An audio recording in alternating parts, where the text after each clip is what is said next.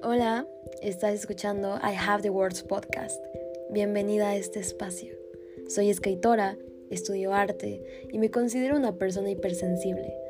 Aquí quiero compartirte un poco del sentido que eso me ha permitido encontrarle a la vida, los saltos y bajos que me ha traído a abrazar la libertad a mi manera. Procesamos y sentimos en base a lo que creemos. Por eso, necesitamos comenzar a cuestionar nuestras ideas. El amor. Siempre me piden que hable del amor. Y la verdad es que, si te soy sincera, creo que el amor es de lo que más está entre mis búsquedas cuando yo busco algo que escuchar o que aprender. Y así que no puedo juzgarte. Creo que la mayoría de los, de los textos o videos o podcasts que quizá he estudiado hablan del amor. Y creo que es algo que a todos nos mueve. Te agradezco mucho por haberme escrito en estos días y acercarte a mí, decirte que me escuchas, decirme que me escuchas. lo agradezco de todo corazón. Así que, ya que siento que hablar del amor es algo tan mío y tan de este espacio, quise terminar el año con este episodio. Con este episodio. Y ya que yo soy una persona que hace listas todo el tiempo y todo el tiempo lleva un registro de lo que vive, de lo que hace y de cómo está sintiendo lo que está sintiendo, me puse a pensar. Siempre al cerrar el año suelo hacer una lista de las cosas que hice. Y si no soy la única, sé que a veces también hacemos una lista de las cosas que no salieron quizá como hubiéramos querido. De muchas decepciones quizá amorosas, del peso que a veces pueden tener las expectativas y cómo sobrevivir a la búsqueda del amor puede ser tan absolutamente desgastante. Pero bueno, estos últimos días he estado trabajando bastante, he estado cerrando muchos, muchos trabajos y, y me ha emocionado mucho. Creo que a veces existimos entre dos realidades o más y, y y a veces para enfrentar cierto tipo de situaciones te pide cierto tipo de energía. Y así fue mi noviembre. Noviembre fue de cerrar, de agendar, de hacer cuentas, de organizar gastos, de todo. Así que ya ansiaba que terminara y estamos empezando diciembre. No pensé que empezaría el primero de diciembre ya con un episodio nuevo, pero aquí estamos y creo que es la mejor forma de abrir ese portal o esa promesa a volver a publicar aquí. Bueno, ¿Por qué hablar de esto? ¿Por qué hablar de amor de nuevo? Estos días escuché un episodio, eh, creo que era de Sexópolis, y hablaba un poquito de sobrevivir a la búsqueda del amor. Ese era el título del episodio y de hecho me sorprendió saber que la persona que también estaba colaborando en este episodio es el, precisamente el creador de Gotitas de Poliamor, una página en Instagram, en, en TikTok, que habla muchísimo no solo de las relaciones poliamorosas, sino de las relaciones afectivas responsables. Entonces me ilusionó bastante el hecho de que estuviera escuchando un episodio, en un episodio a dos personas que admiro de igual manera en sus respectivas áreas y que estuvieran compartiendo espacio. Y algo que se me quedó bastante grabado de ese episodio es el hecho de normalizar que, bueno, cuando a veces eh, vamos a una cita, pues sí tenemos como esta pequeña, esta pequeña expectativa quizá de que estamos emocionados por conocer a esta persona, de que vamos a construir algo ahí. No sabemos aún si es una relación, si es una amistad, si es un momento, o sea, no sabemos, no sabemos, no sabemos, pero que no es locos, ni de obsesivos, ni de intensos ir con la intención de ver qué pasa. De hecho, esta tarde encontré una frasecita precisamente de Gotitas de Poliamor que decía que no me puedes decir, o sea, es como, tampoco se trata entrar de un sitio con el clásico argumento de es que quiero fluir y tampoco quiero que me controles con etiquetas ok, creo que esa es simplemente la típica pantalla de no tengo límites, no sé qué quiero y tampoco sé qué quiero contigo y no respeto los tuyos. Entonces a veces son tipos de situaciones en las cuales uno tiene que decidir, ok, em, por mucho tiempo creo que, o al menos a mí me tocó ver bastante que, que cuando alguien decía que pues quería estar con una persona o que tenía una intención era bastante intenso. Entonces, que lo, lo, lo aceptable, lo, lo chido era simplemente fluir. Pero fluir en esta línea de, ok, nos tratamos como novios, pero no lo somos porque no quiero etiquetas, pero sí quiero los privilegios, pero no quiero el compromiso de. Como estas respuestas tan absurdas, donde ni siquiera se respeta algún acuerdo porque no se habla de ellos, porque intimida, porque incomoda. Así que mejor fluimos. Y la verdad es que a mí me dan huevo a las personas que hacen las cosas solo por hacer. Yo no lo hago. Para mí todo vínculo es importante y yo no hago cosas que no construyan.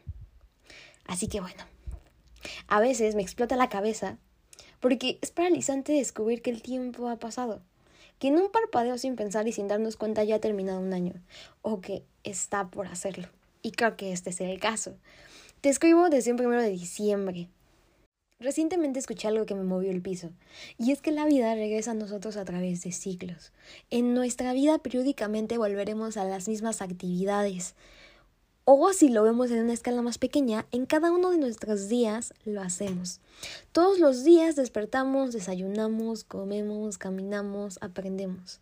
Y en la vida repetidamente tendremos que volver a pasar por la incomodidad de quizá pedir una disculpa, de equivocarnos, de presentarnos con extraños. Tendremos que probar algo nuevo o no hacerlo. Nos enamoraremos y se nos romperá el corazón. Tendremos que estar solos Confiaremos en las personas y quizá esas también nos decepcionen. Y eso, lamento decirlo, pero continuará sucediendo. Repetidos escenarios por los que ya hemos pasado. Pero que nos brinda la oportunidad de elegir cómo volveremos a vivirlos. Algo así como presentar una obra por primera vez y terminar con una hoja de mil notas de cómo nos hubiera gustado que hubiéramos participado.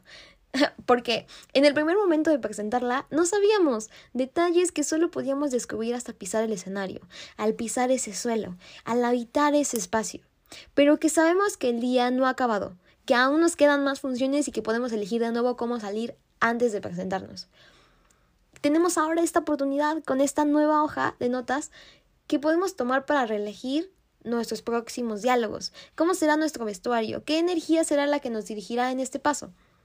Y entonces nuestra tarea es detenernos después de cada experiencia y preguntarnos, ¿nos gustó la forma en la que nos presentamos? ¿Actuamos en congruencia a nuestras propias promesas? Y no, no sobre la euforia del momento de cómo lo llevamos, porque bueno, hay algo que yo aprendí y es que no siempre uno tiene que elegir las cosas que se sienten bien, o sea, aparentemente, eh, sino aquellas que realmente están alineadas con la forma en la que tú Em, quieres percibirte. No sé explicarme quizá, sino no se trata solamente de hacer, yo lo llamo como hacer lo correcto, no lo que se siente más cómodo, no lo que es más fácil, no lo que quizá en este momento se sienta más ligero y más liviano. ¿Por qué? Porque eso a la larga pesa y carga y se necesita la misma energía para hacer lo correcto que para aguantar las consecuencias de no hacerlo. Entonces, ese es un pequeño punto que, que yo siempre mantengo conmigo.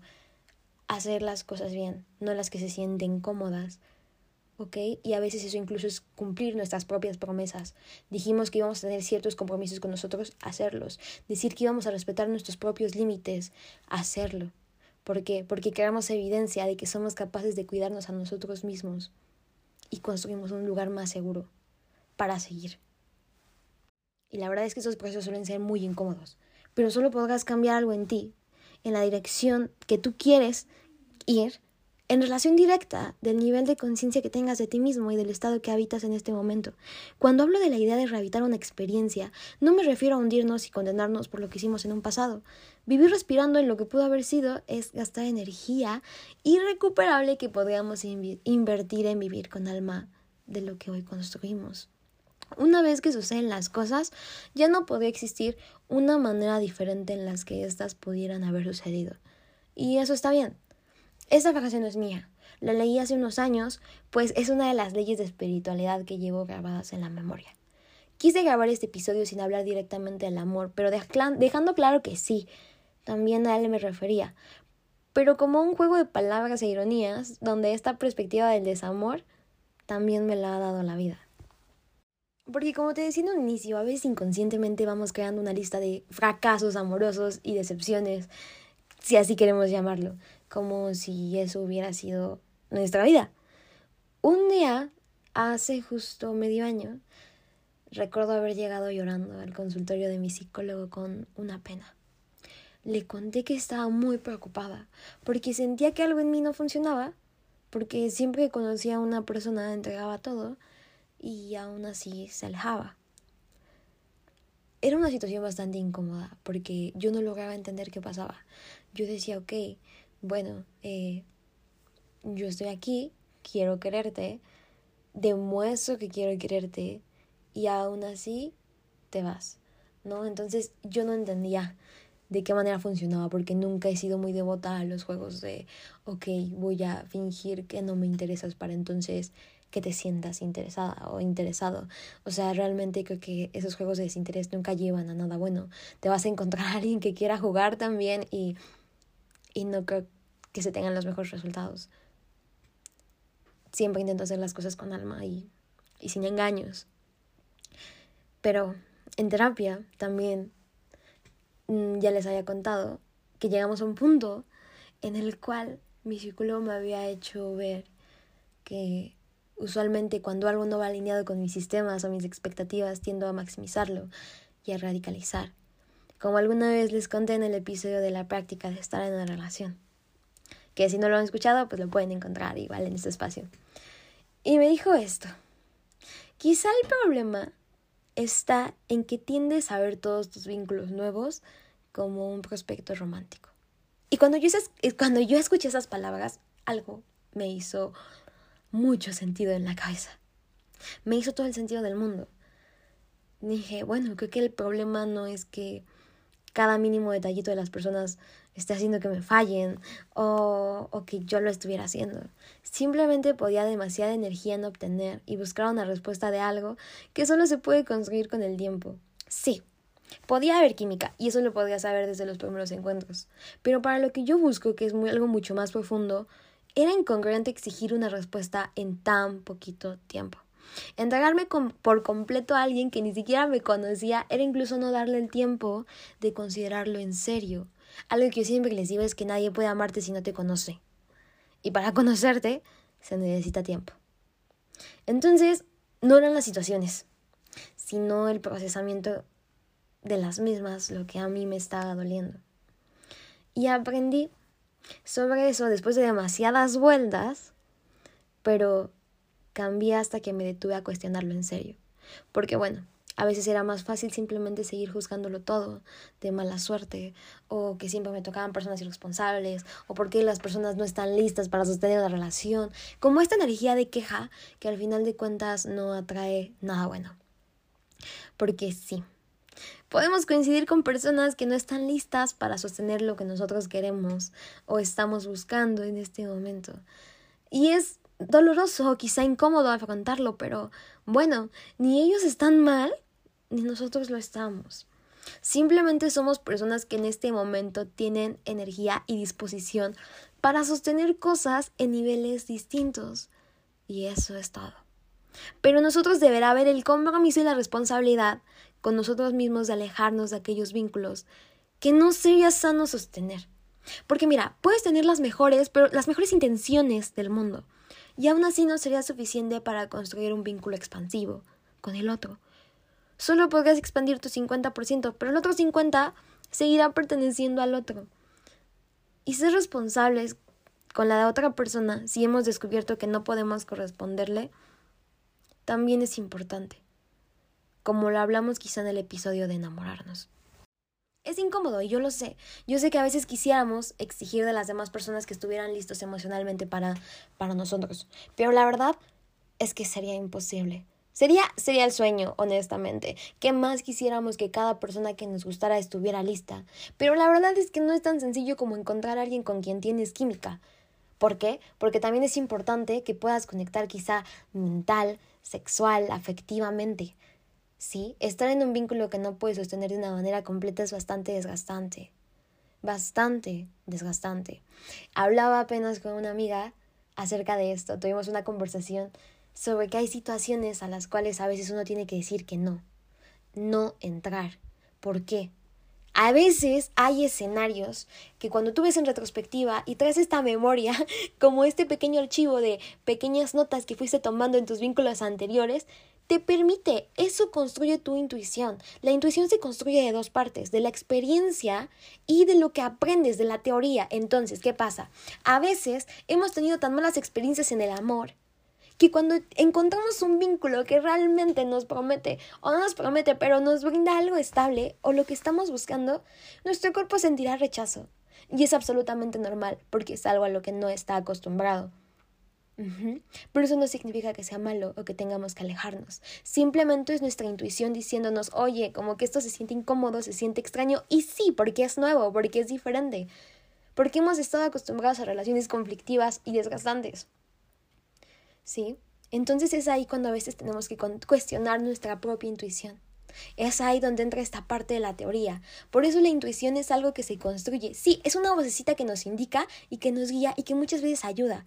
Pero a veces la intuición está un poquito desafinada. ¿Por qué? Porque al final de cuentas es el resultado de las experiencias que hemos tenido. Pero se puede refinar. Y es con la teoría con lo que nosotros vamos aprendiendo y construyendo y analizando de nuestra propia experiencia. Y de esa manera puedes afinar tu intuición. Y entonces sí, que te guíe. Pero siempre recordando que al final de cuentas una parte de ella se construyó a través de tu propia experiencia. Y que esa no siempre es buena. Quizá creo que, creo que puede que haya yo contado eso en algún episodio anterior, yo creo que los primeros, pero por ejemplo yo en, en mis primeras relaciones, mi primera relación fue bastante desgastante, fue bastante intensa, había subidas enormes donde éramos muy felices, todo muy apasionado, pero de repente cuando peleábamos éramos hirientes, éramos, éramos hirientes, eh, nos atacábamos, eh, no físicamente, pero quizás sí verbalmente, ¿no? Entonces estaba muy acostumbrada al hecho de que una relación fuera así, intensa. Intensa tanto en las subidas como en las bajadas. Y entonces, cuando yo conocí una persona con la cual eso no era necesario, la cabeza me explotó. Me acuerdo que alguna vez tuvimos una diferencia y yo estaba lista. Dije, güey, yo me he preparado para este momento, traigo mucho entrenamiento. Esta va a ser una buena discusión, una buena pelea. Eh, recuerdo que yo empecé a atacarlo y, y esta persona me dijo, no, a ver, esto no es necesario. No necesitas atacarme, ni yo atacarte a ti. Estamos atravesando una situación y podemos hablar de ello. Me importa saber cómo te sientes, qué piensas y que encontremos una solución juntos. Pero no es necesario discutir así. Y yo, wow, nunca antes había experimentado eso. Y, y quizá si yo no me hubiera detenido a escucharlo y hubiera probado eso nuevo, yo hubiera pensado que era aburrido. Yo hubiera quedado con la emoción de discutir y, y agredirnos y ver quién ganaba. Y luego la reconciliación. Pero, pero no. He aprendido que un vínculo, un vínculo sano no necesita sostenerse a través de estas subidas y bajadas súper intensas para entonces mantener, entre comillas, la emoción de la relación. No es necesario en un vínculo. Y te decía, a veces hay situaciones que tenemos que identificar a la primera. No tenemos que tomar todos, todas, todas las oportunidades amorosas que se nos presenten. Si reconocemos patrones de violencia o patrones de incertidumbre, o no, no, no incertidumbre, sino de ambigüedad. Es que me gusta mucho esa palabra, porque una cosa es incertidumbre, sí, no sabes qué va a pasar, pero pues es esta incertidumbre normal de estar conociendo a una persona, ¿no? Pero no cuando es ambiguo. Odio los vínculos que son ambiguos, como que parece que sí, pero luego parece que no. O sea, no, son cosas absolutamente distintas y algo que he identificado es que el cuerpo te avisa. Mi cuerpo me avisa. Puedo empezar a sentir una incomodidad horrible, horrible, horrible, horrible, horrible. Y es entonces que tengo que tenerme a pensar, ok, enamorarse no es complicado, conocer a una persona no es complicado, no es pesado. ¿Por qué me estoy sintiendo así? ¿Qué está pasando? ¿Qué me estás queriendo decir? ¿Qué está sucediendo aquí? En lo que necesito prestar atención. Y eso me ha ayudado. he abandonado muchos vínculos este año, precisamente por varias situaciones en las cuales mi intuición dice, no, ojo ahí. Y quiero, quiero decir que no se ha equivocado. O sea, no tenemos que tomar todos, todos, todas las puertas que lleguen, no tenemos que atravesarlas. Yo lo llamo, a veces hay que saltarnos ese pequeño evento canónico, desarrollo de personaje, porque porque el corazón aguanta cierto número de desilusiones amorosas. Uno puede tomar en riesgo, sí. Yo era de las personas que decía, güey, este, yo solo aprendo si lo siento en carne propia y tengo que vivir la experiencia y entonces aprender, pero la verdad es que no. Es bastante desgastante vivir así. Es bastante desgastante y es un desgaste que yo no recomiendo, que yo he vivido. Yo soy una persona que ama mucho, que ama amar, que ama enamorarse, que ama a las personas y sé que es un dolor que no vale la pena. Cuando es en un sitio que no vale la pena entregarlo. No puedes entregar tu amor. Tú puedes tener muchas ganas de amar, muchas ganas de construir algo, pero también tienes que preguntarte si esa persona quiere construirlo, si puedes sostenerlo, si puedes sostener este amor que tú quieres darle. Y está bien si no. No es obligación. Pero entonces, ojo, porque entonces no tienes por qué quedarte. Si no es lo que estás buscando. Porque una cosa es elegir o tomar opciones y tomar decisiones en base a lo que puedes. Porque si yo te digo, puedes em, eh, sostener una relación donde esta persona no quiere comprometerse contigo, pero tú le vas a dar tu amor y, y, te, y te vas a conformar con eso. Eh, tú me puedes decir que sí, porque es tu gusto, porque lo quieres hacer, porque puedes. Y te vas a esforzar, y vas a intentar sostenerlo, y te vas a desgastar. Y, y la verdad es que también tenías que preguntarte si lo querías, si eso era lo que tú querías, y lo que tú quieres también es importante. Porque no tiene sentido solamente sostener cosas por poder hacerlo, pero ¿qué sentido tiene si ni siquiera era lo que tú querías? Así que, ojo, tu energía es bastante importante. Y si eres una persona como yo, que expande, que de verdad entrega esa energía, tienes que cuidarla, porque es valiosa y es importante. Yo sé que es incómodo.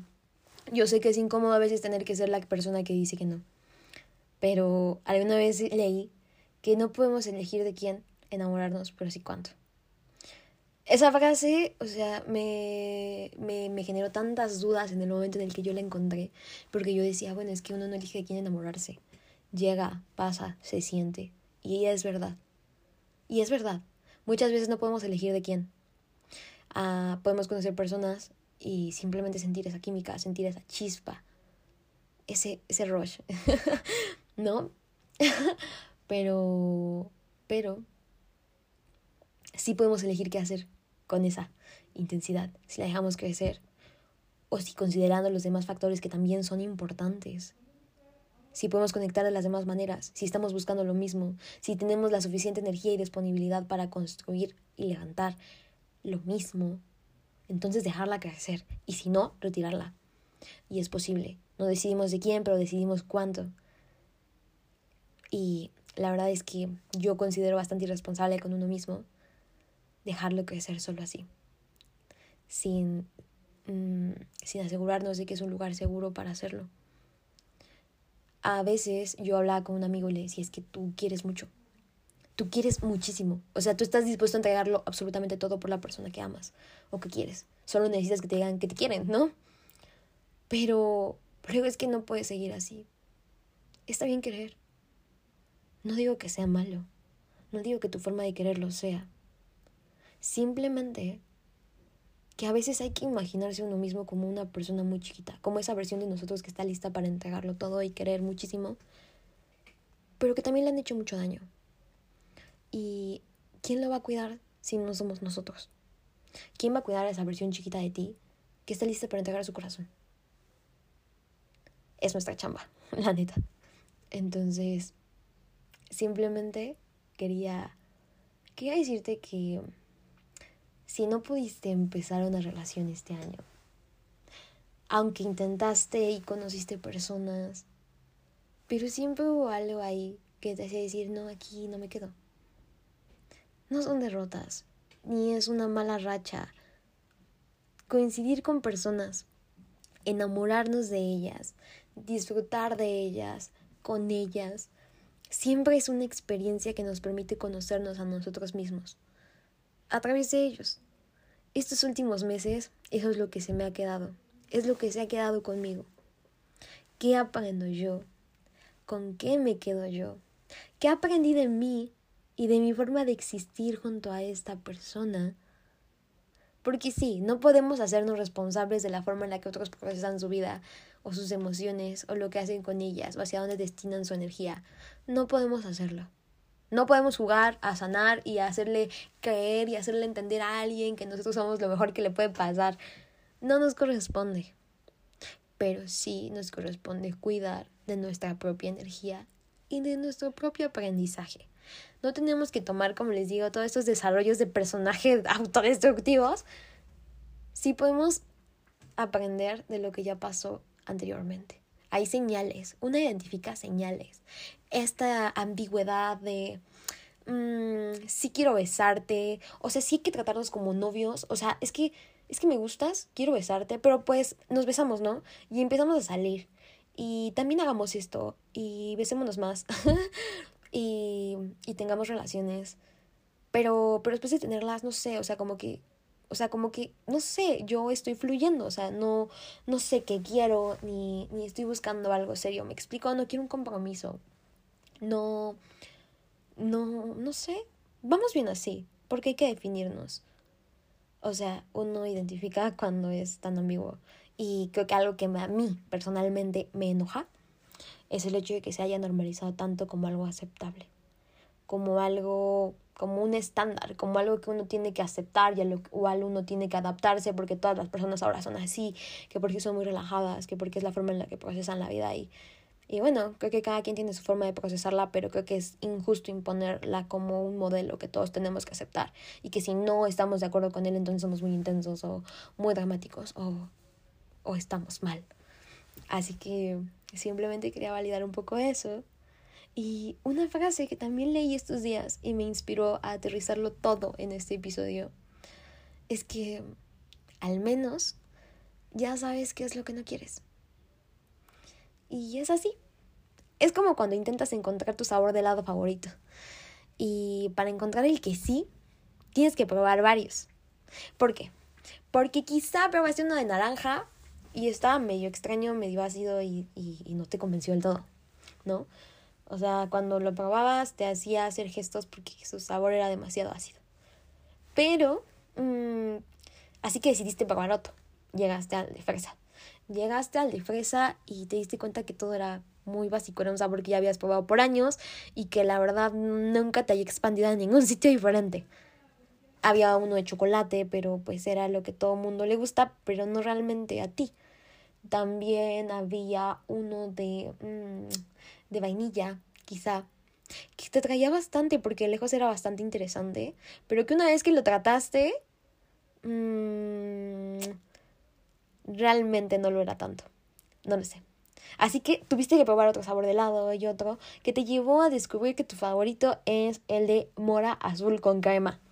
Un helado poco común que quizá muchas personas no han probado, que quizá nadie prueba porque nadie se atreve a seguir buscando más sabores porque usualmente se quedan con los primeros. Porque son quizá lo suficientemente buenos, pero no son ese... Hay, eh, hay una expresión que me encanta y es como un jodido sí, o sea, no es un sí que te apasiona y que te encanta y que se te duerme la lengua porque es el sabor perfecto para ti. No lo sé.